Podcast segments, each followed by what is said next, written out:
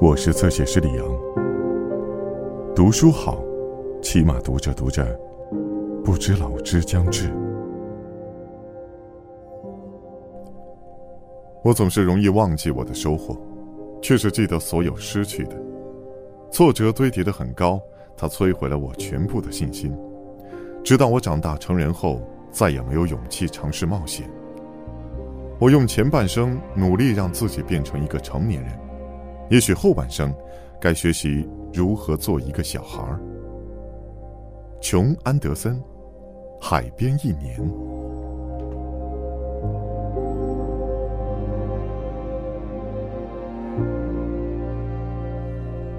分居的决定似乎是在一夕之间做出的。某日，丈夫下班后告诉我，他打算接受远在数百里外的工作机会。他对这件事喋喋不休时，我却始终面无表情，努力想找出拒绝与他同行的理由。两个儿子都大了，我们住了十七年的大房子已没什么必要，我的工作方式也不受影响。那么究竟是什么原因让我心生排斥？又为什么感到全身僵硬、震惊，甚至满腹怒气呢？我很快便了解到简单的事实真相，我不想，也没有动力和他一起搬家。在婚姻已显沉滞走位的时候，到一个陌生的地方展开新的生活，对我来说实在有点吃力。我冲口说出想到鳕鱼角的小屋去安静思考时，连自己都吓了一跳。内心的麻木和冷漠让我感到惊慌，但是决定。已迫在眼前。我很清楚，这并非法律上的分居，只是婚姻关系里某种程度的中场休息，一个小小的呼吸空隙，一段单独的假期。几个月后，我们仍将重回二人生活。他对我的提议几乎没有任何情绪反应，显得很淡然，甚至无所谓的样子。于是，我们开始计划一个没有未来的未来。彼此都极为礼貌。一次家具拍卖会后，我们在空荡荡的客厅里向前来的朋友随口宣布了这个决定，多数人都目瞪口呆。有人很快打破沉默，问道：“那么，这里最令你们难忘的是哪些回忆呢？”当儿子提及由我发起的庆祝活动时，我不禁感到些微的颤抖。其他人接着回溯往事。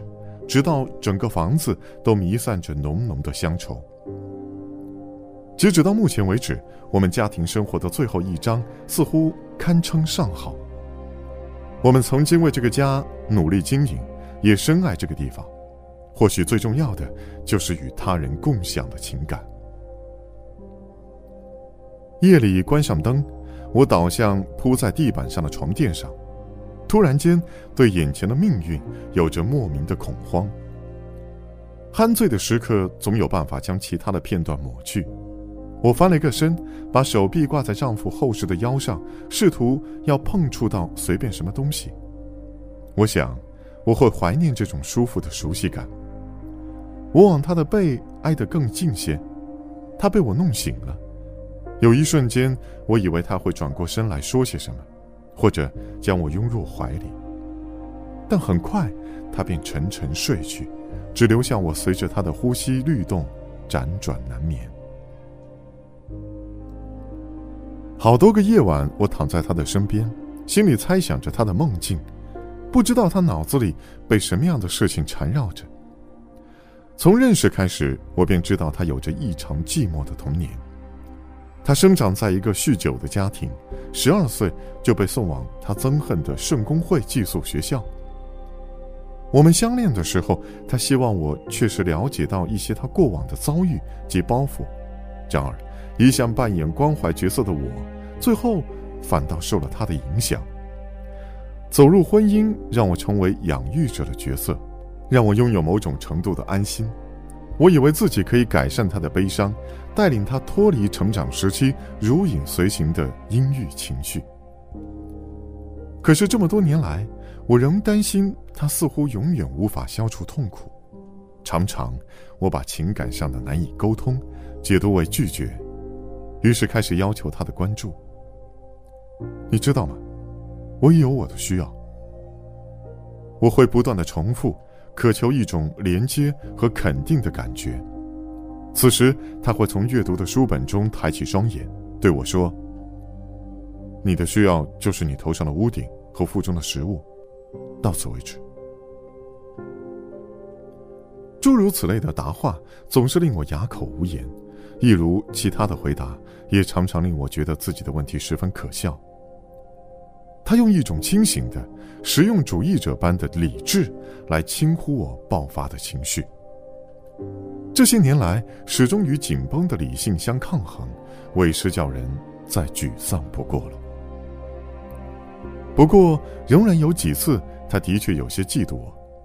某个晚宴上，我讲了些故事和笑话，逗得宾客们很开心，而他仍旧是一贯的安静和退却。他说：“你的色彩鲜明，我却是黑白的。”所以呢，我回嘴说：“为何不替你的生活加点颜色呢？”我很少答得如此机敏，我们的谈话更不常语带幽默。我对自己无条件扮演的角色感到越来越大的压力。长久以来，我扭曲爱的意义，只是一再的给予、给予、给予，直到对方脸上显露出愉悦的表情为止。至于自己的快乐，只好退居到努力让他满意的背后了。我想，他或许认为，当我忘记自己的时候，可以变得更好。我的需求感觉起来总仿佛是他不予理会的，即使他试着满足我，也很难达到我的期望。不管怎么说，生活的乐趣已被他剥夺殆尽，我早就放弃重现生机的尝试了。于我而言，两人关系应是一段有趣、共享的冒险过程。他认为他主要是扮演那个赚取面包的角色，只需偶尔在家庭生活的外围做一名参与者。我会邀约客人，举办晚宴来填满每个周末，希望能打起他的精神。不过这样的场合总是让他退得更远。我努力地将他从壳里拉出来，他的回答却是：“你到底什么时候才会满意？如果这就是你要的刺激，尽管去吧。”于是我就去了，在已婚男人身上感到幻灭，让我迅速逃离这些强烈的情感，前往缅因州参加一个写作会议。回来时满载新的人际关系，启动了写作生涯，签订新的出版计划。自此，把内心的需求埋藏在耀眼的职业作家的明显底下。虽然每一次一出场轨都获得极大的快感，却无法为我带来渴望的。亲密关系，所以，此刻仅有的选择，就是拒绝关系，或者说是寻求一种与自己的关系。夜深了，明天是一个大日子，我带着种种的思绪，沉入梦境。